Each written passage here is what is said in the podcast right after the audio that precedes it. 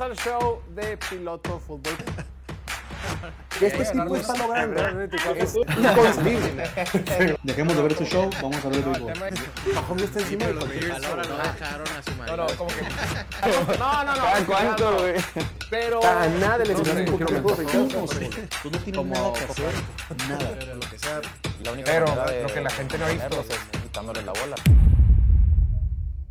Bienvenidos al show de Piloto Fútbol, transmitiendo completamente en vivo desde la ciudad de Mexicali, Baja California, capital de este bello estado, el punto más al norte de toda Latinoamérica y la ciudad más caliente de todo el perro planeta. Ya es 28 de diciembre de 2023 y espero que ustedes, al igual que yo, el día de hoy no hayan caído en una broma del Día de los Inocentes como ciertas personas del equipo de la producción de este programa.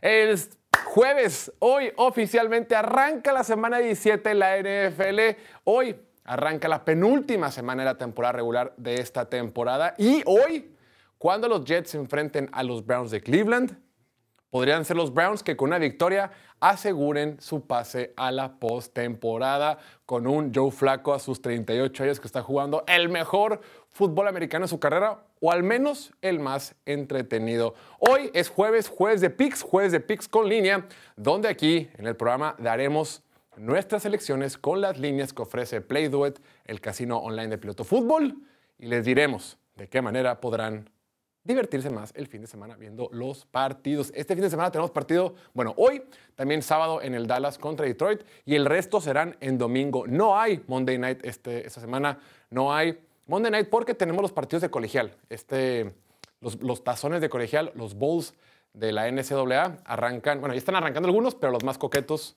uno, uno es mañana, no, uno es el sábado y los demás son el lunes, ¿no digo? Sí. Pero bueno, para platicar de todo esto, nos acompaña como todos los días, desde la esquina con el mejor comportamiento en todo el planeta Tierra, en todo el planeta Tierra que terminó, o terminará, o puede terminar, como en la película, la película de Leave the World Behind, Oye, yo todavía no termino, se acaba el, el mundo. eh, pues se está acabando el mundo. Pensé que nomás era como un. Se fue la luz, ¿no? Y ya. Pues ¿en qué parte te quedaste? Pues se fue la luz y en todos lados y se empezaron a caer aviones y. Se- Pues se acaba- se está como queriendo acabar. No sé. No fue spoiler, eso Bueno. pasa. la cagué. En fin, nos acompaña como siempre el arquitecto en potencia, el más amado de los Purdy Lovers. Diego Lordi, el pastorcito, Little Shepherd. Diego, bienvenido. Y los Howl Lovers y los Picket Lovers. Ya tienes Pero- que defender- encontrar a gente que... Para defender. Ajá. A defender siempre es Josh Allen, Lamar Jackson, Mahomes Burrow, los buenos. Eh, no, un gusto estar aquí, eh, medio emocionado para recuperarme en los picks o también medio asustado de caerme un poco más después de la pésima semana que tuve. la semana pasada creo que le pegué como a dos, tres picks nomás. Cuatro. Cuatro, Diego Lordi. Ah, pues está bien, no está tan mal, pero no me, sen- Compara. me, me sentía muy mal y luego me di cuenta que, que iba a ganar el- la semifinal del Fantasy y que quedé top 10 en draftea y que le fue mal a Brock Purdy y como que todo valió la pena, ¿no? Como que todo- el dije, esfuerzo. "Ok, no puedo ganar todo, o sea, ¿sabes? Al- Sí. En algo me tenía que ir mal esta semana y fue en los picks. Ni que fueras Ricardo Ochoa, ¿no? Sí. Con todo, sal- con todo respeto a nuestro buen Richie, que él es el campeón de decir, no mames, se me cayó el parlay, no mames, voy mal en draftea, no mames, perdieron mis Chargers, no mames. y atrás nomás está su esposa Daniela riéndose mientras porta un jersey de De Patrick Mahomes. Digo, ya no se ríe tanto, ¿no? No. ¿Sabías que en la era de Patrick Mahomes, la mayor cantidad de partidos que habían perdido los Chiefs en la temporada, ¿sabes cuánto es, Diego? En una temporada regular completa. Cinco. Correcto. La mayor cantidad de partidos que había perdido en la era Mahomes, temporada regular, los Chiefs, había sido 5. Solo fue una vez en 2021 que quedaron con marca de 12 y 5. Ahorita, esa temporada, ya perdieron 6. Y este fin de semana tiene un partido muy interesante contra los Bengals de Cincinnati, donde más adelante daremos nuestro pick con la línea. Un partido donde son favoritos por 7 puntos. El día de hoy es jueves de picks, jueves de rendir cuentas y también es jueves de Piloto Collection. En Piloto Collection, la plataforma de artículos coleccionables de la NFL de Piloto Fútbol, puedes encontrar cascos, balones, jerseys, imágenes, cachuchas, gorras, un montón de productos oficiales o al menos certificados que son firmados por jugadores y exjugadores de la NFL. Tenemos productos de todos los equipos de la liga, tenemos productos de prácticamente todos los jugadores importantes de la NFL. Puedes encontrarlos en pilotocollection.com o en nuestra cuenta de Instagram piloto.collection, donde si hay un artículo que estés buscando y nomás no aparece, nos puedes mandar un mensajito y con mucho gusto haremos un esfuerzo por conseguírtelo. Aquí en el estudio tenemos, ya lo saben, nuestro queridísimo Jerry Rice, nuestro Gerardo Arroz, un producto que está, una imagen de él firmada con su número de certificación, todo en orden y, por supuesto, es una manera de apoyar este, esta plataforma de piloto fútbol. Muy bien, pues es momento, mi estimadísimo pastorcito, de rendir cuentas. Es momento de dar la cara por las, barbaridades que decimos aquí. Ahora, otra, vez, ¿no? Esos son los resultados de la semana pasada. Estamos viendo ahorita en pantalla los resultados de la semana 16 de nuestro Pick'em en Piloto Fútbol. Traído ustedes por Play Duet, el casino en línea de Piloto Fútbol. La semana pasada, número uno, el fan de la semana, el buen Hachi. Le pegó a 11 de 16 partidos junto con Martín. El día de hoy Martín no se puede presentar. Las dos semanas que le va muy bien a Martín, Martín no ha podido asistir por diversos motivos. Hoy se disculpó porque tenía un malestar. Pero pues él se lo pierde el día que él puede venir a, jactarse de su capacidad y su sapienza para los picks, pues nadie lo va a defender, nadie lo va a enorgullecer. Martín, esperamos que te recuperes, pero lástima que no pudiste venir. Después Kevin, Chuy, en tercer lugar Emilio Cándido y un servidor. Cuarto lugar Gustavo Ricardo. Quinto y penúltimo lugar el buen Oliver, que ya nos acostumbramos a verlo peleando el sótano y haciendo su debut en la parte más baja de la tabla general. Bueno, en la tabla semanal, Diego Elordi con 4 de 16 picks. Ya, ya, pongan la, la tabla general. Diego, ¿qué pasó ahí? Platícanos. Eh, pues confié en los equipos equivocados, ¿no? Ok. Aprendí muchas cosas. mu- muchas cosas. De por sí la temporada ha sido muy volátil, ha habido muchas inconsistencias con Ah, cómo aprendí cosas. equi- equipos que semana tras semana son buenos y la nada tienen partidos muy, muy feos. Y al revés, equipos muy, muy malos que la nada tienen partidos muy, muy buenos. Y esta semana como que pues toda la suerte me, me salió para mal, ¿no? Pero repito, en otras cosas me fue muy bien. Los, en, en el fantasy me fue bien, draftea me fue bien. Y en mi gallo, Brock Purdy me fue bien. Los Saints, ¿cómo les fue? Los Saints no importan. Ok. Ahí lo tienen, pues esos fueron los resultados de la semana 16. Muchas felicidades al fan de la semana, el buen Hachi, que se, se rifó empatando junto a Martín. Y aquí estamos viendo las posiciones generales de Eh, después de 17 semanas. Después de, perdón, de 16 semanas completas. Otra vez en la cima, ya, se me- ya es costumbre para variar. Jorge en la cima, seguido por Emilio en segundo lugar. Tercero Chuy, Cándido, Ke- Kevin. Los fans subieron un montón. Los fans ahora están empatados junto a Martín. Muy bien, Martín. Martín ya es media tabla. Perfecto. Séptimo lugar, Diego. Oye, a un juego de estar en sexto. Diego, le debes, estás a un juego de estar en penúltimo. Y a cinco juegos de estar en último lugar junto con Oliver. No, esta semana me voy a recuperar, estoy seguro. Diego, te tienes que recuperar. Espero. Todos esperamos eso. Ahí están los picks de esta semana. Vamos a ver, esperemos que seguir en la cima. Solo quedan dos semanas. ¿Sabes qué pasó? Ya me De acordé. temporada Había juegos en los que ya estaba cubriendo y en los últimos segundos en tiempo basura alcanzaron. ¿Cómo cuál? Como el de Packers, el de... Pues los, los pinches Eagles, güey. Los Eagles estaban... Y parecía que iban a cubrir muy eh, cómodamente y luego en, en cuestión de dos jugadas pues, cambió todo el partido. ¿Metiste Dallas o Miami? Dallas o Miami, creo. Según yo metí... Metí Dallas. Sí, y fue por medio punto. O sea, Así es esto de las apuestas, ya lo saben, nuestro pick'em este de ustedes por Play Do It. Ahora sí, vamos a hacer los picks de la semana. Comencemos, ya vámonos, empecemos a escoger. Hoy, en exactamente 55 minutos, arranca la semana 17 de la NFL. Y repito, en un partido que si los Browns lo ganan, a ver, ahorita actualmente los Browns tienen una probabilidad del 99% para meterse a los playoffs. Van a estar los playoffs, nos gustan, están prácticamente con un pie y medio adentro, pero lo hacen oficialmente, oficialísimo, oficial, si ganan hoy en casa frente a los Jets, que creo sería un gran gesto para esta afición que tanto ha sufrido. Poder meterse a los playoffs, poder asegurar su lugar en la postemporada en frente a tus fans, pues tiene cierto, eh, cierto, pues, cier- cierto valor. Diego, los Browns en casa, menos siete y medio. Tengo que tomar a la, a la defensiva de los Jets con siete puntos y medio. O sea, ese punto y medio me hace la diferencia para mí en un juego que creo que no va a haber tantos puntos. Creo que se va. No es una mentira lo de Joe Flaco, pero o sea, se va a calmar lo de Joe Flaco, pues, ¿no? No va a estar tan loco como semanas pasadas y pues me, voy- me voy a inclinar por los Jets. No a ganar, van a ganar los Browns, 100%. Bueno, 99%, porque no, no me pero me inclino por los Jets a cubrir.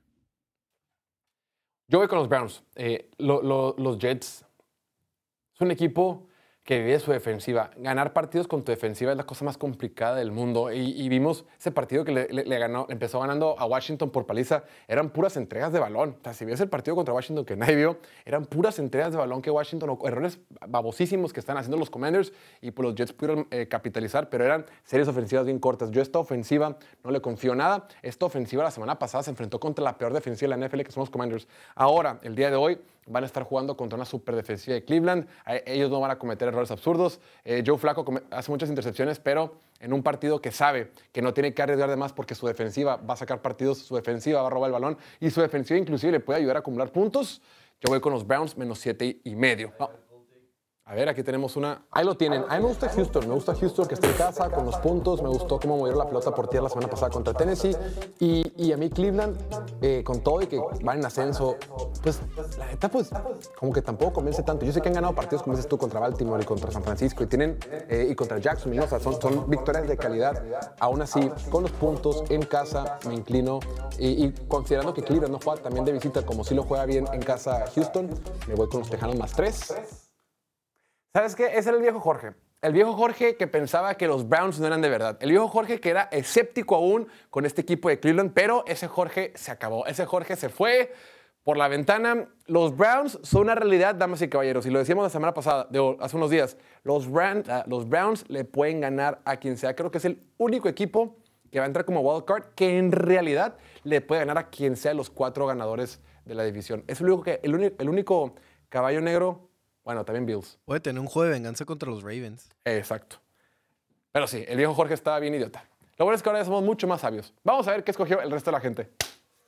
Ok, prácticamente todos con los Browns, excepto Chuy, Emilio y Diego, que se fueron con los Jets de Nueva York. Y mencionar que esta semana el fan de la semana es Luis Gallardo. Él se fue con los Browns, mi estimado Luis. Mucho éxito, esperemos que puedas poner en alto el nombre de los fans y seguidores de Piloto Fútbol. Después, tenemos un partido donde los super candentes y enrachados Raiders de Las Vegas que han ganado sus últimos dos partidos de forma consecutiva, que vienen de romper récords aplastando a los Chargers, que vienen de tener esta victoria poco probable contra los Chiefs en Kansas City. Otra vez son no favoritos y ahora se enfrentan en el Lucas Oil Stadium a los Colts de Indianapolis. Un partido donde el equipo de Gardner Minshew es favorito por tres puntos. Pero ojo, esta defensiva de, Ra- de- de Raiders aunque, aunque probablemente si le preguntas a cualquier fan promedio de la NFL no te pueda nombrar más de una, un jugador de estos de esta defensiva, esta defensiva es una realidad. Las últimas tres semanas, mi estimado Diego,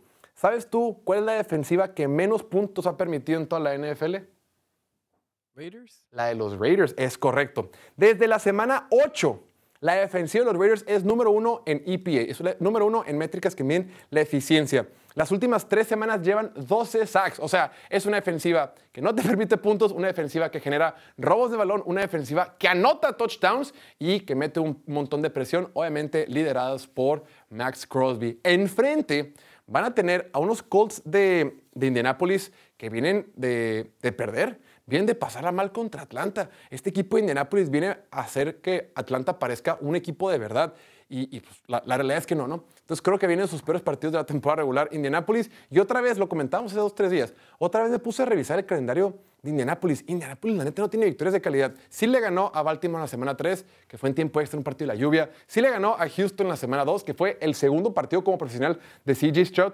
Le ganó hace como 4 o 5 semanas a Tampa Bay, pero en realidad es un equipo inconsistente, es una historia padre porque, oye, un, coach de primer año un- jugando con un Korak suplente, todo bien, pero aún no la termino de creer. Y la neta, oficialmente me subo al barco de creer en la defensiva de los Raiders. En la ofensiva tengo un chorro de dudas. Aaron O'Connell lo dejamos ahí por mientras, pero por lo pronto sí confío en esta defensiva de los Raiders. Sí, la defensiva de los Raiders ha permitido menos de 22 puntos en 6 de los últimos 7 partidos. La semana pasada, Garner Minshew en Atlanta fue capturado en 6 ocasiones, 11 golpes al quarterback. Y los Raiders, por su parte, contra una de las mejores líneas ofensivas en la NFL. Ha sido inconsistente, sí, pero sigue siendo una de las líneas ofensivas más fuertes, la de los Chiefs. Los Raiders tuvieron 4 sacks y 10 golpes al quarterback contra un Mahomes que no es fácil de capturar. Creo que van a estar encima de Garner Minshew y creo que van a continuar su racha de, su racha de permitir menos de 22 puntos, ¿no? La neta es de, Este equipo de Colts tiene una, una ofensiva promedio y una defensiva por debajo del promedio, con todo y que si los playoffs terminan el día de hoy, Indianapolis estuviera en playoffs, ah, creo que le va a costar. Los Raiders están enrachados. Ya todo el mundo quiere eh, candidatear a Antonio Pierce como coach del año. Lo quieren candidatear para que sea el head coach la próxima temporada. Creo que están eh, muy encendidos y me gustan los Raiders más tres. Vamos a ver qué dice el resto de la gente. Ok, ya todos están subiendo a la Antonio Pierce. Neta, la mayoría fueron con los Raiders, excepto Kevin, Emilio y el buen Oliver. Mira, Emilio y yo que estamos peleando por la cima, aquí ya tenemos dos partidos diferentes. ¡Qué bello! Muy bien. Después, tenemos un partido eh, entre conferencias, un partido donde los Steelers de Pittsburgh visitan a los Seahawks en Seattle.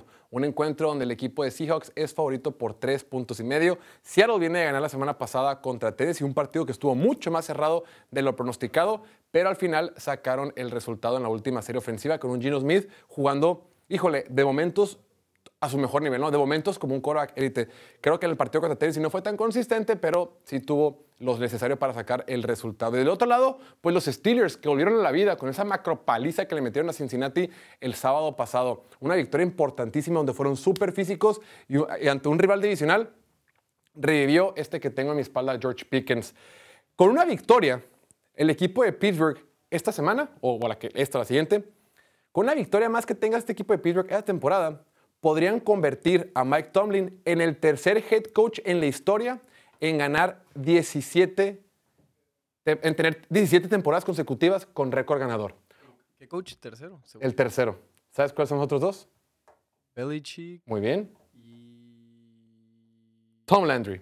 Tom Landry son los únicos otros dos que tienen al menos 17 eh, temporadas consecutivas con récord ganador. Yo sé que los fans de Steelers, esa estadística los tiene hasta la madre. Los fans de Steelers lo que quieren es títulos, campeonatos de conferencia, estar peleando eh, eh, en fútbol americano a finales de enero y a principios de febrero. Es lo que quieren ellos. Pues lo que importa, tienen una victoria de playoffs desde el 2016, ¿no?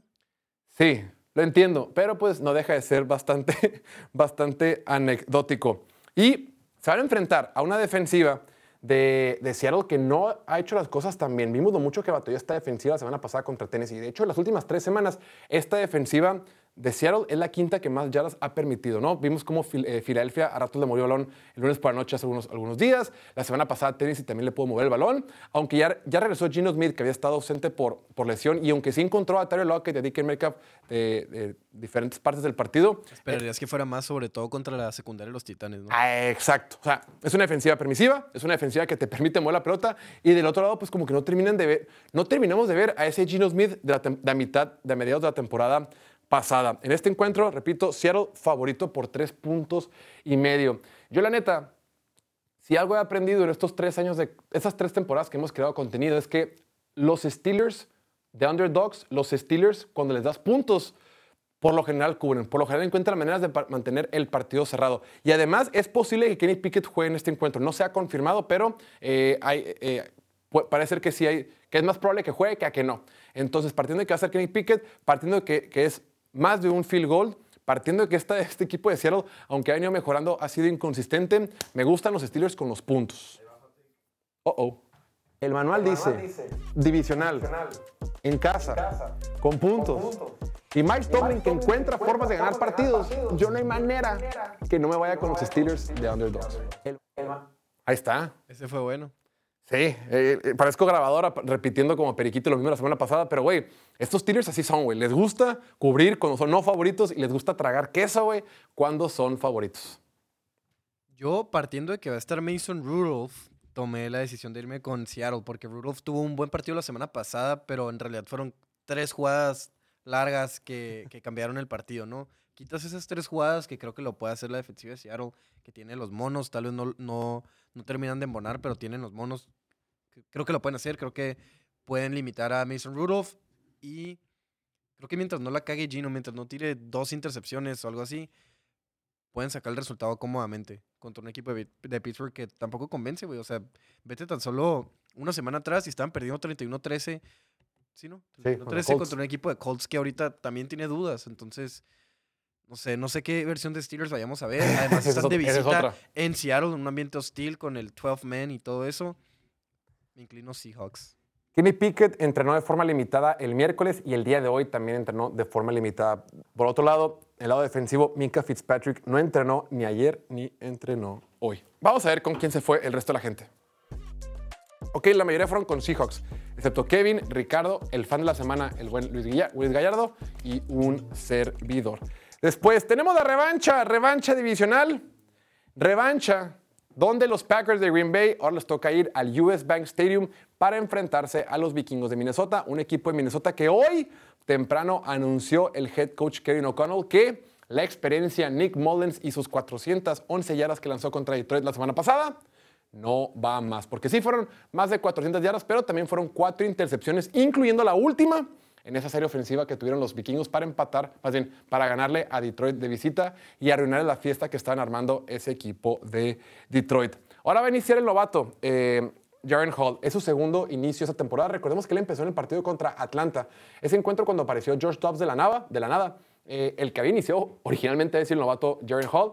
Es un novato de, de quinta ronda, egresado de BYU. El tipo únicamente ha completado 8 de 10 pases para 101 yardas, 0 touchdowns y 0 intercepciones. Hemos elogiado un montón a Cleveland por el éxito que han tenido esta temporada al, haber iniciado a cuatro quarterbacks diferentes en lo que va el año. Minnesota está igual, güey. Minnesota ha iniciado a Kirk Cousins, Josh Dobbs, Jaren Hall y Nick Mullins, güey. Claro, Minnesota pues tiene un récord de, de 7 y 8, no tienen las 10 victorias que tiene Cleveland, pero también es dif- bien difícil navegar una temporada cuando no sabes quién va a ser tu quarterback suplente, tu quarterback titular. Sobre todo cuando, o sea, Cleveland es un equipo defensivo, Minnesota está construido para ser un equipo ofensivo Exacto, y que. Brian Flores hiciera magia con la defensiva, hiciera lo suficiente con la defensiva para ganar partidos. Cuando le quitas a tu quarterback titular, Kirk Cousins, que es de los 10 mejores en la NFL, pues no, no es lo mismo. Y luego Justin Jefferson estuvo ausente mucho tiempo. Exacto, güey. Ajá. Pero esta semana va a estar Justin Jefferson y los, los Packers no van a tener a Jair Alexander. Lo suspendieron, güey. Lo suspendieron. Y ese tipo ha hecho maravillas para la defensiva de Joe Barry. Que neta, si no estuviera Jair Alexander, yo hubieran corrido a Joe Barry, yo creo. Y creo que este domingo se va a ver en televisión nacional. Van a exponer a esta defensiva de los Chargers. De los. Es lo mismo. La defensiva de los Packers. Lavito. Una vez más, espero que se acabe lo de Joe Barry. Que los eliminen de playoff y digan, bueno, pues este güey es el, el chivo expiatorio, ¿no? Porque con justa razón, ¿no? Ambos equipos... ah, perdón. No, no, no. Ambos equipos tienen récord de 7 ganados y 8 perdidos. Actualmente los Packers son décimos en la conferencia nacional. Los Packers, de acuerdo con el sitio de Impredictable, tienen una probabilidad del 28% de meterse a los playoffs. Pero, ojo, los Packers aquí pintan, eran no favoritos por un punto y medio. El día de hoy, o al menos hoy en la mañana que estaba metiéndome a Play Do It, la línea ya está en cero. Ahora que va a estar, que ya va a estar este, el Korak novato Jaren Hall, eh, nuestro tío Play Do It dijo, ah, si va un Korak...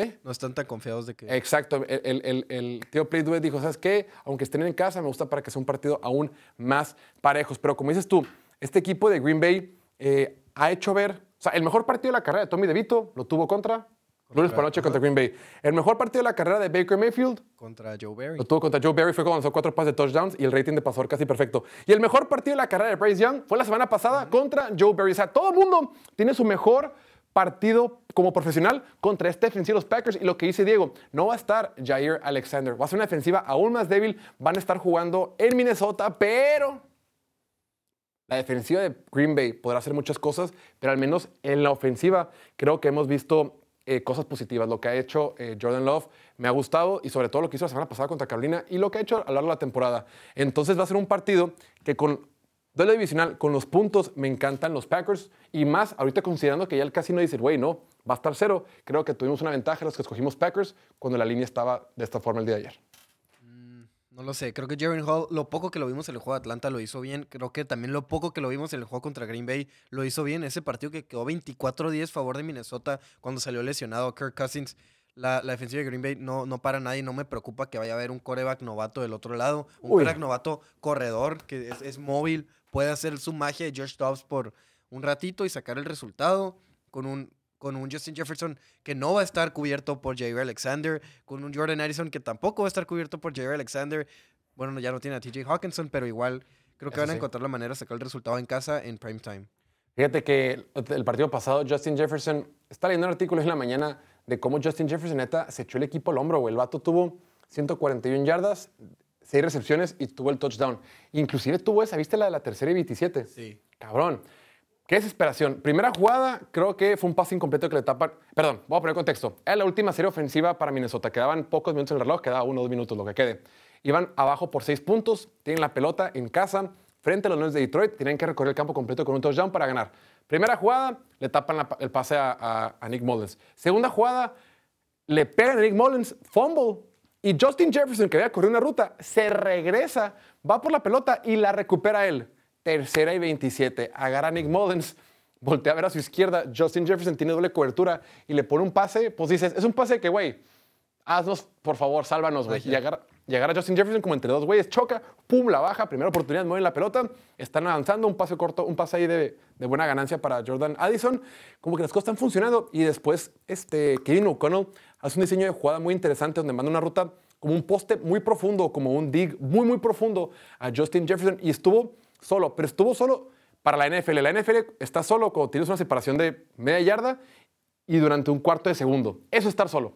Pero Nick Mullins se tarda mucho y luego tira un pase todo bananero, güey. Es atrasado e intercepta a Detroit y se acaba el partido. Pero la realidad es que este equipo de Minnesota podrá hacer lo que tú quieras, pero le pudo haber ganado a Detroit, a un equipo de Si Detroit. Nick Mullins hubiera lanzado tres intercepciones en vez de cuatro. exacto. Sí, exacto. Si Nick Mullins no hubiera lanzado cuatro intercepciones. Entonces yo creo que ahorita, ojo, y también Nick Mullins lanzó dos intercepciones el partido pasado. O sea, lleva seis intercepciones los últimos dos partidos. Y ahorita creo que Kevin O'Connell, el head coach, dice, ¿saben qué, güey? A la madre. Momento no- de evaluar. No, más bien, esa es una. Y dos, ya me di cuenta que Josh Dobbs, no mames, pues historia padre, pero no nos funciona. Nick Mullins, un montón de eh, robos de balón, pérdidas de balón. Con Jaren Hall, quién sabe qué es, vamos a echar un volado, eh, tiremos los dados a la mesa y a ver qué pasa. Entonces están como que echándose, este, probando suerte a ver cómo funciona. Aún así, duelo divisional, con los puntos, yo voy con los Packers. Vamos a ver qué dijo el resto de la gente. Ok, Wow, la lo mayoría van con los Packers, excepto el buen Kevin, Ricardo y el señor Diego Elordi, el pastorcito. Siguiente partido. Tennessee contra los Tejanos de Houston. Un partido duelo divisional. Este partido lo vimos hace dos semanas. Ese partido donde fue cuando, cuando Case Keenum, verga, es que son tantos corebacks suplentes, güey, que mi cerebro ya no puede acordarse de todos los... El Keenum no lo hizo mal, regresó de visita en Tennessee para en tiempo extra ganar un partido importantísimo para mantener las esperanzas de playoff vivas para el equipo de Houston. Ganaron con un gol de campo en la última, en, la pues, tiempo, en tiempo extra. Ahorita, los Tejanos son favoritos por cuatro puntos porque el que está aquí a mi izquierda atrás parece ser que sí va a jugar. CJ Stroud ya este, entrenó de forma limitada el día de hoy jueves. Parece ser que ya está librando el protocolo de conmoción. Entonces es más probable que juegue que a que no juegue este fin de semana. Van a estar en casa, un equipo que en casa ha hecho las cosas bien. La semana pasada se vieron muy mal contra, contra Cleveland, es verdad. Pero pues con CJ Stroud somos, hemos visto de lo que son capaces. Del otro lado del balón, se van a enfrentar a un equipo de Tennessee que tiene una pésima línea ofensiva. La línea ofensiva número 31, de acuerdo con Pro Football Focus. Es pésimo equipo de cobertura de pase, número 28, de acuerdo con Pro Football Focus.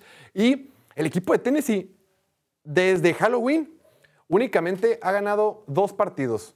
Uno fue contra Panthers, que es el peor equipo de la NFL, y el otro fue contra Miami, que fue un, equi- fue un partido en Monday Night absurdo, rarísimo, atípico. O sea, en realidad este equipo de Tennessee es muy, muy malo. Inclusive para la pelea de este partido, cuando se enfrentaron por primera vez hace dos semanas, decíamos, güey, Derrick Henry va a tener un partidazo. Resultó ser que Derrick Henry tuvo el- su peor partido como profesional. Es la primera vez en la historia que un jugador toca la pelota 20 veces El peor partido para cualquier profesional en. eh, como corredor, exacto. Primera vez en la historia de la NFL que un jugador, en aquel entonces dije 20 acarreos, pero un jugador tiene 15 o 20 acarreos, eran 20, 20 toques de balón, Toques de balón. 20 toques de balón y tiene menos de 15 yardas. Es la primera vez que pasa. Un Derrick Henry que nos tenía acostumbrados a explotar contra los Tejanos de Houston, el partido pasado lo hizo muy mal. Eh, ahora con, con este equipo de, de- Houston que está de regreso, la defensiva lo ha hecho mejor. Yo sé que contra Cleveland pues fue complicado, pero las últimas, las últimas tres semanas esta defensiva de Houston lleva 12 sacks, que es la mayor cantidad de sacks que hay actualmente en la NFL las últimas tres semanas. Es un equipo que sigue en la contienda, tiene 41% de probabilidad de meterse a los playoffs. Con CJ Stroud, me gustan los Tejanos de Houston. A mí igual parece ser que va a regresar tanto Stroud como Will Levis. Va a ser el primer encuentro head to head entre estos dos novatos. ¿Ok? Eh, Singletary, el corredor de los Texans, lo ha hecho bien las últimas semanas. 4.5 yardas por acarreo o mejor en 6 de los últimos 7. Y por aire, la defensiva de los Titanes es de las más vulnerables en la NFL. Sí, güey. número 28 en rating de pasador permitido y número 32 en intercepciones. Únicamente tienen 4 intercepciones en la temporada. la defensiva de los Ravens tuvo más intercepciones la semana pasada contra la mejor ofensiva de la NFL que los Titans en toda la temporada. No seas mamón. Sí, güey, cuatro intercepciones en toda la temporada. A la madre. Entonces, yo sí me voy a inclinar por los Texans. Creo que la mayoría se deben inclinar por los Texans, ¿no? A ver. Ojo, eh, partiendo de que CJ Stroud va a jugar, co- Claro. corrijo, entrenó ayer de forma limitada, pero hoy entrenó completo, full participant, o sea, estuvo ahí al 100%. Debe de jugar. Si no juega, recalibren este partido. Tienes que, tienes que volverlo a pensar. Entonces vamos a ver qué dijo el resto de la gente. Ok, la mayoría fueron con Houston, excepto Oliver, Gustavo y el buen Kevin. Nuestro fan de la semana, el buen Luis Gallardo, eligió a los Tejanos de Houston. Después, el partido del morro, mi estimado Diego. Las Panteras de Carolina, este fin de semana, si pierden en Jacksonville, podrían asegurar la primera selección global para el draft 2024 de la NFL. Lástima que ese pick le pertenece a los de Chicago. Lástima para ellos, el equipo de Chicago, todos los fans de Chicago esta semana están emocionadísimos. Oye, veo, güey, Chicago matemáticamente todavía puede pasar los playoffs. Es más, estaba, estaba revisando. Es la primera, es después de 16 semanas, hay 24 equipos que matemáticamente todavía pueden ganar el Super Bowl. En papel. Es la mayor cantidad desde el 2004. Hay muchos equipos que siguen en la pelea, o siguen, pues no en la pelea, más bien matemáticamente vivos. Pues Chicago es uno de ellos. Imagínate que Chicago tenga un buen cierre de temporada y además Chicago tiene la primera selección global que este fin de semana Trevor Lawrence y los Jaguares de Jacksonville le pueden dar si vencen a estas Panteras de Carolina. Carolina, el peor equipo de la NFL, con todo que Bryce Young tuvo su mejor partido como profesional la semana pasada contra Green Bay. Actualmente en casa los Jaguars son favoritos por seis puntos y medio. Este equipo de Jaguars ha sido súper inconsistente. La línea ofensiva ha sido súper inconsistente. Esta línea ofensiva está rankeada como la número 29 de la NFL. A eso le sumas, le está entrando mucha presión a Trevor Lawrence. A eso le sumas que el tipo ha sido una máquina de, entregas de balón. A eso le sumas que ha estado lastimado. No está confirmado si va a jugar este fin de semana. Se espera que sí juegue, pero entre que estuvo lastimado del, tema de conmoción, el tema de su tobillo, está todo golpeado el pobre. No sabemos si va a poder jugar el domingo frente a las Panteras. A eso súmale que esta defensiva es la cuarta que más puntos permite en toda la NFL. Es una defensiva que durante rachas de la temporada lo, ha hecho, lo hizo de forma excelente, pero cuando revisas en la muestra completa te das cuenta que, que Jacksonville ha sido inconsistente. Ha sido inconsistente. Son favoritos por seis puntos y medio. Me gustan en casa, mi estimado Diego. ¿Sabes tú? Con Jordan Love. Excelente. Carolina. Carolina Martín.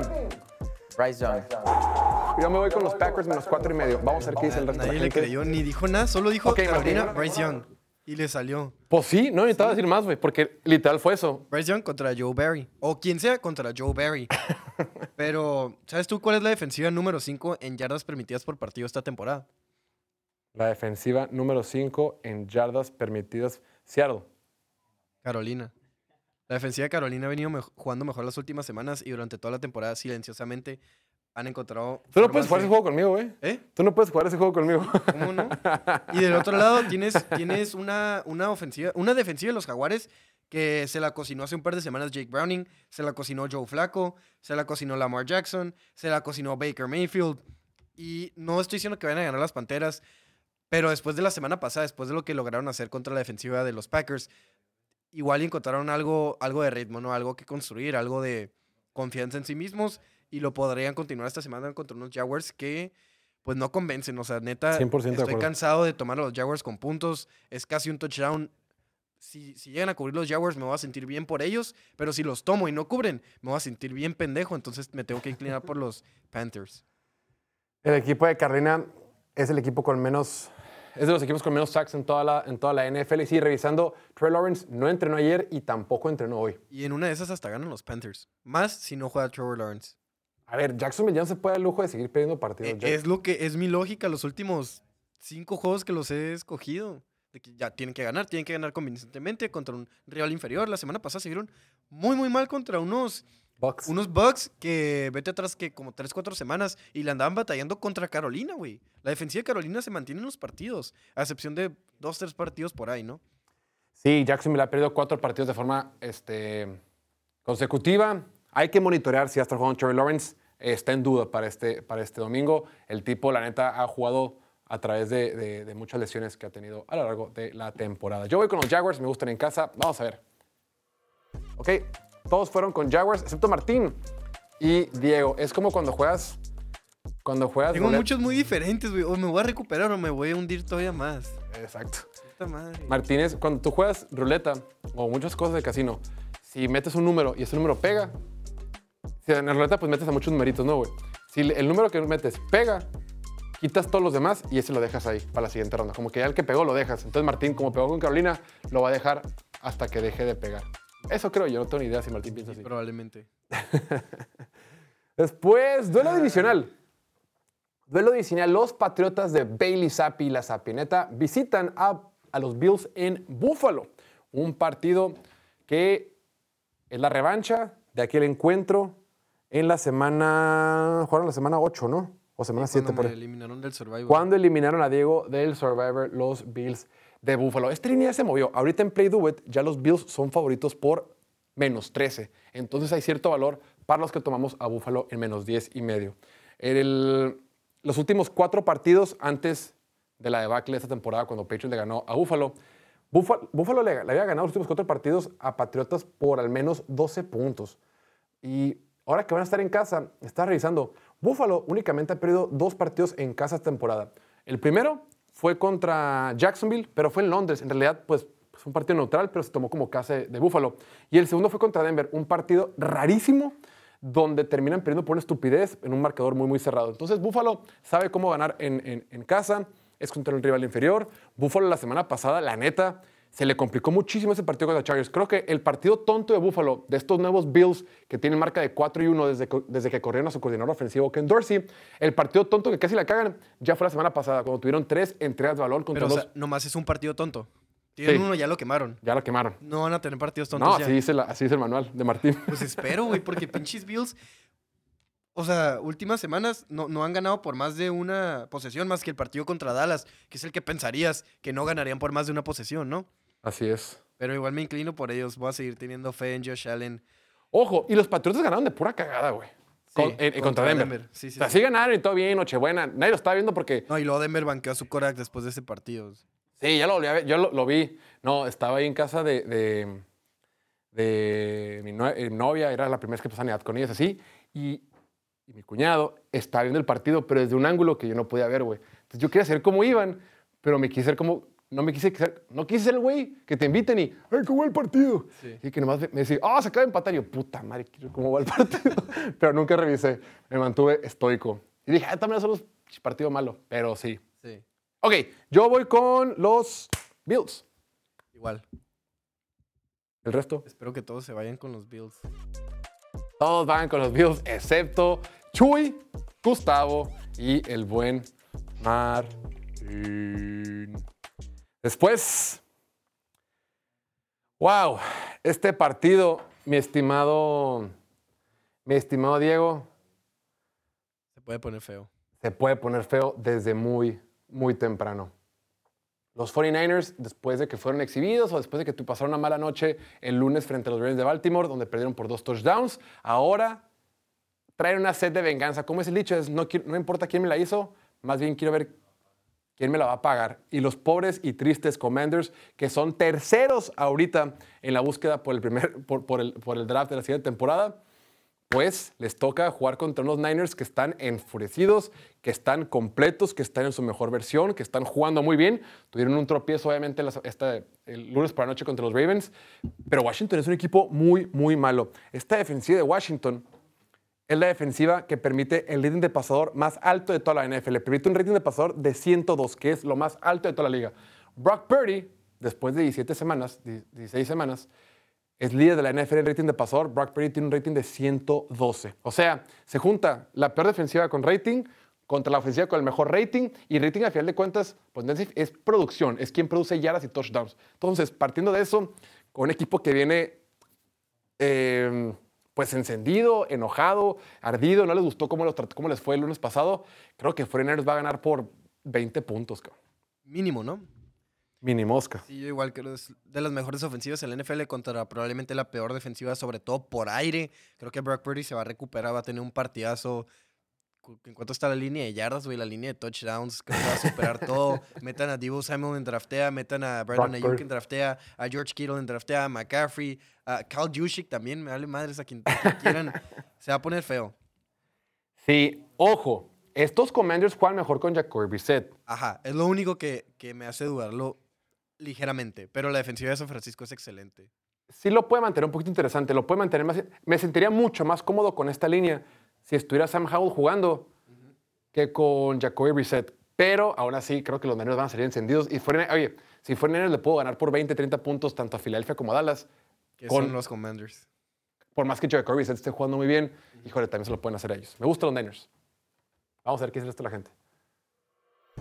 Ok, la mayoría fueron con San Francisco y como Huevos. siempre, los sospechosos ¡Qué usuales. huevos! Martín, Oliver y Emilio fueron con los comandantes. La última vez que me quise hacer el chistoso, así como muy inteligente, tomando los puntos eh, de un equipo en casa, divisional, contra los Niners, fue el partido de Arizona. Ni es divisional. Yo sé, yo sé, pero como que dije, ah, son demasiados puntos. Fue el de Arizona y los Niners Ah, ganaron. sí, pero ese est- estuvo cerca. Medio Eh, cerca. hasta que no. Hasta que no, ajá. O sea, si no hubiera tirado dos intercepciones Kyler Murray, si hubiera sido una nomás, igual y era diferente, ¿no? Después, las Águilas de Filadelfia, que Hablando vienen, de- que vienen de jugar en Navidad, que vienen de ganar ese, partido divisional frente a los Gigantes el 25 de diciembre. Ahora, en semana corta, les toca recibir a los Cardenales de Arizona en un partido donde son favoritos por 11 puntotes. Eh, de un lado, hemos visto las inconsistencias que ha tenido este equipo de Filadelfia, lo hemos platicado aquí. Es un equipo que se siente un poquito frustrado de que las cosas no han salido tan bien como ellos esperaban. La, la vara con la que se medían ellos mismos para este año era demasiado alta y ellos sienten que no han logrado cumplir las expectativas. Y del otro lado, tenemos un equipo de Arizona que en ofensiva, pues es divertido, hace cosas padres. De repente vemos cómo ha encontrado esta mancuerna con el tight end Trey McBride, eh, Kyler Murray. De repente vemos a Kyler Murray correr. De repente vemos por ahí a- a a Randall Moore o a Marquis Brown haciendo cosillas con, con el equipo, pero a final de cuentas es un equipo que pues en ofensiva es divertido en el mejor de los casos y la defensiva no genera sacks, no genera presión, no es buena en cobertura, están lesionados, es una defensiva mala. Por eso, una línea tan abultada. Diego, ¿qué vas a escoger? ¿Sabes cuántas victorias tienen esta temporada las Águilas de Filadelfia por 10 o más puntos? Tampa Bay. Ajá. Mm, Tampa Bay en semana 3 ajá. Y ya. y Miami. La de Miami importa, pero fue un juego muy cerrado que el marcador no indica lo cerrado que estuvo. ¿Cuánto fue la de Miami? 31-17 fueron 14 puntos. 14 puntos, muy bien. Pero, o sea, Miami tiró un pick six, una intercepción en zona roja y ahí por el final hubiera quedado un, un touchdown de diferencia. Sí, no hubieran cubierto por tanto. Sí. Y, y por eso me tengo que inclinar por Arizona. Arizona tal vez no me convence mucho, pero me convence menos esta ofensiva. Este equipo como tal de, de Filadelfia para cubrir una línea tan alta, sobre todo con lo, los pedos que tiene el vestidor y todo eso las últimas semanas, lo que están diciendo los jugadores, cómo se siente la frustración y la toxicidad de los fans ahí metiéndoles presión de que, hey, nivel de Super Bowl ya no esperamos nada menos. Y ahí vemos el clima, va a estar, ¿qué dice? Ah, no va a llover, pero va a estar así nubladito, húmedo, No va a llover. nublado. Va, va a haber poquito viento, no, o sea, nada de viento. No va a ser, el clima no va a ser factor, solo va a estar bien frío. Entonces, ¿para qué lo ponen? Para- no, eh, lo ponen para que se, estés tranquilo. Bueno, Y para Martín, para chico Martín, del que no clima. Que él no vino hoy, el chico del clima. Que curiosamente el clima fue el que me lo enfermó. Ah, pero en las fiestas navideñas. Y, y luego agrégale que es súper vulnerable la defensiva de Filadelfia. Y Kyler Murray tiene el potencial para explotar esas debilidades. Con Trey McBride, con James Conner, que ha venido jugando muy bien. Me gusta Arizona.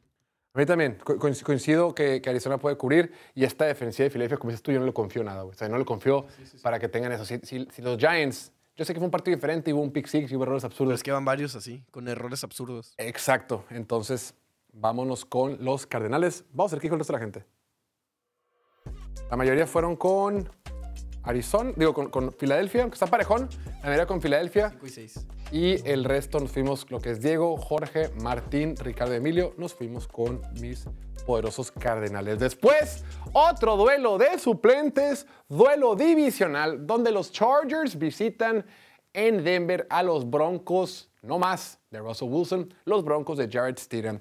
Se anunció esta semana que el quarterback suplente, Jared Stidham, quien fue contratado esa temporada para pues sí, para suplir a Russell Wilson, hará su primer inicio esta temporada. Ahora será contra los Chargers, que también están jugando con un coreback suplente en Eastern Stick. Un equipo de Chargers que después de esa derrota tan triste y tan, tan, vergonzosa que sufrieron contra, contra los Raiders, la semana pasada, el sábado, pues le dieron pelea a Buffalo. Es cierto que Buffalo cometió tres entradas de balón, aún así se mantuvieron la pelea y por poco al final terminan sacando el resultado en casa. Duelo divisional, duelo entre dos equipos que se conocen bien. Esos dos equipos se enfrentaron hace un par de semanas en el SoFi Stadium, el partido donde precisamente Justin Hurts ha lastimado. Ese encuentro lo ganó eh, Broncos por marcador de 24 a 7, pero las cosas ahora van a ser distintas, mi estimado Diego. ¿Qué te gusta en este partido? ¿Alguien va a ver este partido? ¡Qué mamón! Pregunta seria, güey. Pues los que la apostemos, güey. Eh, no, creo que el equipo de Denver es superior, tiene una mejor defensiva, tiene una mejor ofensiva. Russell Wilson no era un gran factor en la ofensiva, entonces creo que con Jared Stidham va a ser lo mismo, incluso con potencial de hasta ser mejor, ¿no? Eh, mínimo a Jared Stidham lo escogió. Sean Payton dijo, yo lo quiero a este güey. Como Pokémon. Yo te elijo. Y me gusta, están en casa, vámonos con los Broncos. Fíjate que estaba revisando, de acuerdo con Pro Football Focus, esta defensiva de Denver es la número 32 en cobertura. Jared Goff, vienen de perder dos partidos en forma consecutiva. Jared Goff les pasó por encima, cinco pases de touchdown. La semana pasada, Bailey Zappi, con todo y que hubo errores tontos, Bailey Zappi tuvo más de 250 yardas y tuvo dos touchdowns. Esta defensiva recientemente ha sido muy permisiva contra los demás quarterbacks. Y además, súmale que va a estar con un quarterback que tiene poca experiencia como Jared Stidham, súmale que Cortland Sutton probablemente no juegue por un tema de conmoción, vienen, vienen en picada. Y del otro lado, pues repito, oye, Easton Stick completó el 70% de sus pases contra Buffalo, Austin Eckler promedió 4.3 yardas por acarreo, o sea, ya vimos un poquito más de vida en estos Chargers. Son los mismos Chargers que los aplastó los Raiders en, en- en hace, hace dos semanas. Jenny Rivera contra Valentín Elizalde. ¿Por qué? Muertos. Duelos de muertos. Me imaginé, pero pensé que era un poquito más. Sí, ahí lo tienen. Entonces, como es divisional, los puntos y un equipo de Denver que no me convence, yo voy con los Chargers. Estaba, estaba revisando, ya ves que Sebastian Joseph Day eh, antes jugaba, ¿viste esa noticia? Jugaba con los Chargers. Antes Antes de los Chargers. jugaba con los Rams. ¿ok? Cuando lo- se va de los Rams y se va la- y entra con los Chargers, en esa movida, los Rams tuvieron un pick compensatorio de quinta ronda. ¿Sabes en quién se convirtió ese pick compensatorio de quinta ronda? Pucan a Cuba. Pucan a Cuba. Sebastian Joseph Day, que los Chargers ya cortaron, en su momento se, había sido por Chis Pucan a Rams, Cuba. güey. Todo le sale bien. Ahí lo tienen. Yo voy con los Chargers con los puntos de la divisional. Vamos a ver qué dijo el resto de la gente. Ok, está parejón. Uy, bastante parejo. Creo que la mayoría van con Broncos. Los que vamos con Chargers somos el buen Ricardo para variar, Cándido, Chuy, Kevin y un servidor. Después, los Rams de Los Ángeles visitan en el MetLife Stadium a los Giants de Nueva York, un equipo de Giants que es no favorito en casa por cuatro puntos y medio. En este partido, pues ya no vamos a ver más a la mafia italiana, estaremos viendo a Tyrod Taylor eh, enfrentarse a un equipo de los Rams que viene enrachado. Ahorita la línea está en seis, seis puntos y medio. O sea que los, que estuviera en cuatro y medio nomás. los que agarramos a Rams en me- menos cuatro y medio, pues tenemos esa pequeña, ese pequeño, esa ventaja por temas de, pues por de tiempo, ¿no? Ahorita están en, en seis y medio. Ah, ¿Qué te gusta, mi Diego? Pues no hay mucho que decir, ¿no? Los Rams están encendidos, jugándose su puesto en los playoffs, su puesto muy importante en los playoffs donde pueden hacer mucho ruido. Vámonos con los Rams. Sí, los Giants vienen de semana corta. Jugaron el lunes en, en Navidad. eh, tiene una mala línea ofensiva. Es la, la línea ofensiva número 30. Es, el- es la ofensiva que más sacks ha permitido que le hagan a su quarterback. Hemos visto cómo Tommy DeVito, Daniel Jones ha super saqueado. Con una defensiva de Rams que lo hace bien y con un Matthew Stafford, como dices tú, bien encendido. No solamente las el último mes, o sea, el mes de diciembre, no solamente es número uno en touchdowns, bueno, empatado junto con Joe Flacco, es número uno en rating de pasador, No diría. Número dos en yardas de pase. Y número uno en lanzamientos de alto impacto, ¿no? Esta métrica que mide Pro Football Focus, que es lanzamientos que son de, en ventanas muy cerradas, de, la- de largo yardaje, en momentos importantes del partido. Y Entonces, con cero intercepciones, lo más importante. con cero están encendidos los Rams. número uno en lanzamientos de alto impacto sin tener intercepciones es, es una mamada. Es porque estás jugando encendido. Con esta línea, me encanta el equipo de Rams. Con todo y que Terry Taylor creo que es un excelente suplente. Aún así, no creo que les alcance. Vamos a ver qué dijo la gente. La gente. La gente se fueron todos con los Rams, excepto Oliver. Chuy y Oliver, güey. Y Oliver. Y luego, y luego si ganan los Jets, voy a decir, pues güey, era obvio. güey. No, les dije, güey. Le estoy diciendo, güey. Después, mi estimado Diego, este partido hablamos un poquito ayer. Eh, Cincinnati frente a Chiefs. Chiefs, que está entrando en pánico. Chiefs, que tiene marca de 9-6, ya lo decíamos, es el peor, la mayor cantidad de partidos que han perdido en una temporada regular desde que Patrick Mahomes es el Korak de este equipo. Están entrando en una especie de, se están encendiendo las alarmas, pero para su buena fortuna se van a enfrentar a un equipo de Cincinnati que no solamente en- es número, número 31 en yardas permitidas por partido, era número 30 en cobertura de pase y probablemente Jamar Chase no vaya a jugar otra vez. Lo más probable es que no juegue Jamar Chase. Entonces, es el escenario perfecto. Estás jugando contra un coreback suplente, estás jugando contra un coreback suplente sin su mejor arma, contra una defensiva que es muy vulnerable con como la de, la de Cincinnati, con todo que Trey Hendrickson actualmente es líder de la NFL en sacks. Fuera de eso, la defensiva no ha sido igual de sólida como la había sido en años anteriores. Me gustan los Chiefs en casa, menos 7 puntos. Yo sé que no han estado cubriendo, yo sé que ni siquiera han estado ganando partidos, pero creo que va a ser momento de despertar. Llevo pensando eso varias semanas ya. Lo pensé la semana pasada contra los Raiders, lo pensé. ¿Contra quién más lo pensé? A ver, eh, contra los Patriotas lo pensaba, güey. ¿Pero cubrieron contra Pats? ¿Cuánto era la línea? Mm. Bueno, pensé que iba a ser mucho más cómodo como iban a cubrir ese partido, ¿no? Eh, contra los Packers también pensé, güey, va- va- varias veces ya, o sea, más que confiar en los Bengals, confío, no confío en los Chiefs para ganar cómodamente contra un equipo de Bengals que, como mencionábamos el- en la previa de ayer, no es nomás Joe Burrow, todo el equipo conoce a Mahomes, todo el equipo conoce a los Chiefs, todo el equipo tiene esta rivalidad contra los Chiefs y lo van a mantener cerrado, me voy con los Bengals. Veamos qué dijo el resto de la gente. Está parejón, aunque la mayoría fueron con Chiefs, excepto Chuy, Martín, Diego y nuestro fan de la semana, gente el buen sabe. Luis Gallardo. Después, este partido, la neta, me da un chorro de curiosidad, güey. Este partido es el que voy a estar, los que voy a estar monitoreando. Los nuevos Bears. Este equipo de Bears que sigue, repito, matemáticamente vivo en la pelea de playoffs. Los Bears y su récord de 6 ganados y 9 perdidos tienen una probabilidad, de acuerdo con Unpredictable, del 0.3% de meterse a los playoffs de la temporada. O sea, I- there's a chance, dirían en la película de Dumb and Dumber.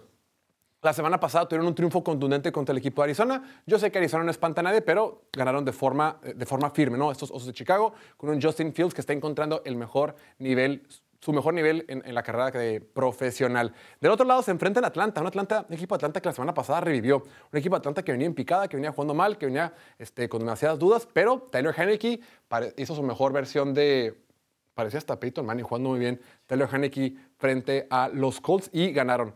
Los Falcons de Atlanta y su récord de 7 y 8 tienen una probabilidad del 13% de meterse a los playoffs. Taylor Haneke la semana pasada, repito, completó el 70% de sus pases. 230 yardas, un touchdown, cero intercepciones. Por supuesto, apoyado con un juego terrestre que ha sido inconsistente esa temporada. Lo que la temporada pasada eh, Atlanta fue la tercera mejor ofensiva terrestre. Esta temporada han sido inconsistentes por esa vía. Enfrente van a tener un equipo de Chicago que no solamente sigue con vida, sino que tienen a un buen Just- a un Justin Fields que está jugando en su mejor versión y es la defensiva número uno por tierra.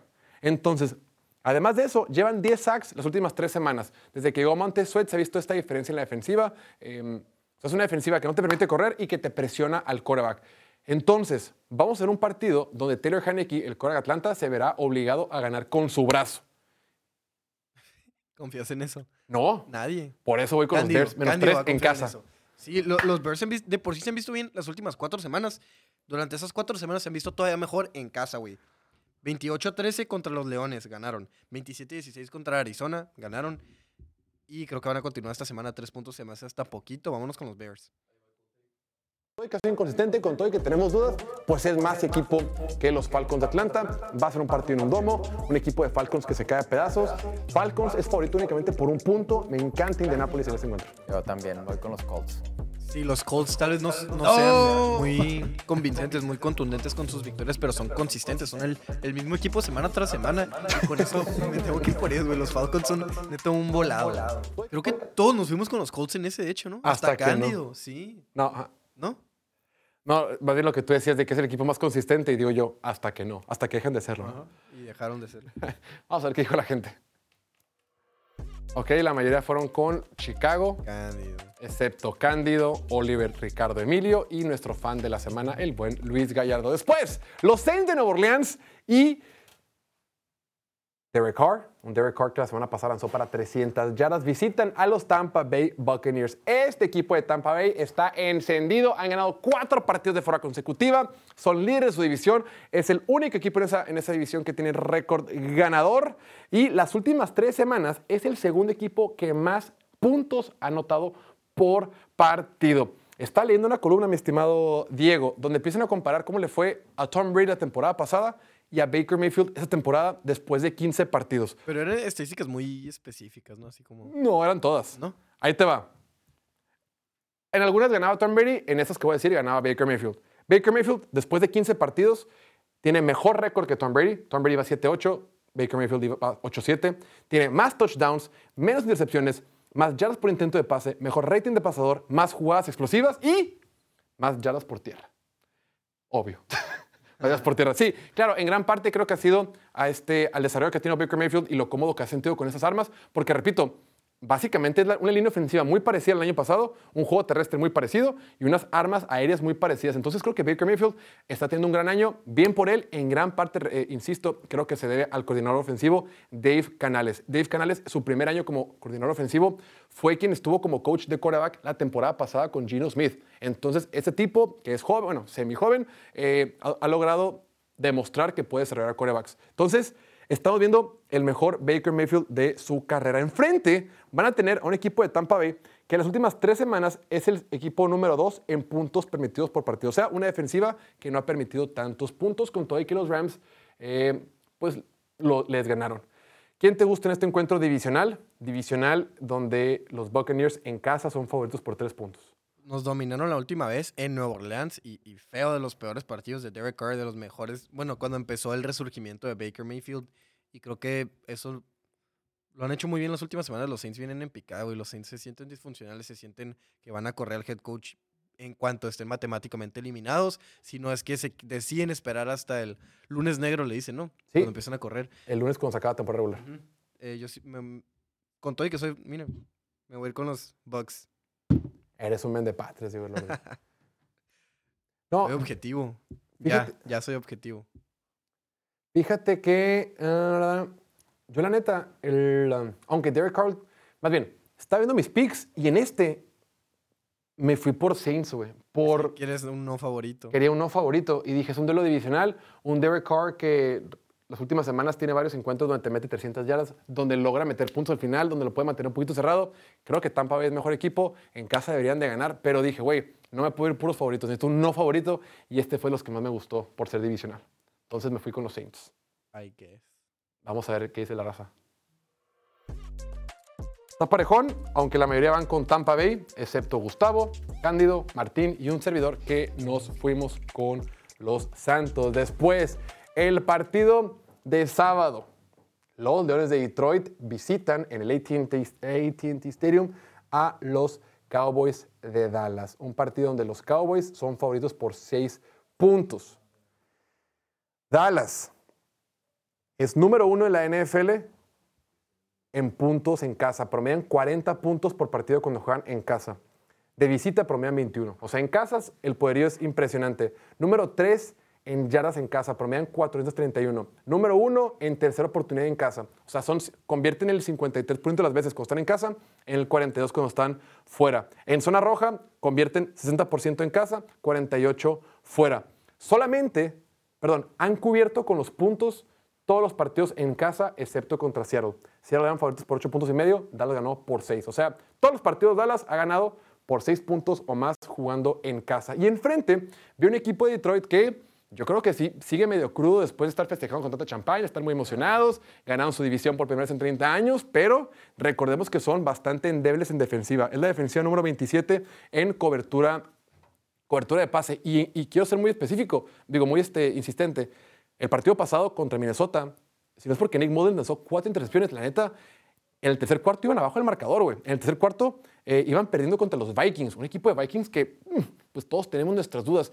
Ganaron, pero no fueron ni tan dominantes y por una intercepción en el, en el último minuto del partido. Entonces yo, por más que la ofensiva de Detroit me encante, por más que Jameer Gibbs eh, ha estado corriendo como loco, es la ofensiva número 5 por, terrestre las últimas tres semanas, con todo y que Dallas no tiene buena defensiva terrestre, yo estos Lions mm, no, no sé. Creo que contra un equipo de Dallas que en, eh, que en casa lo hace muy bien, me gustan los Cowboys menos 6.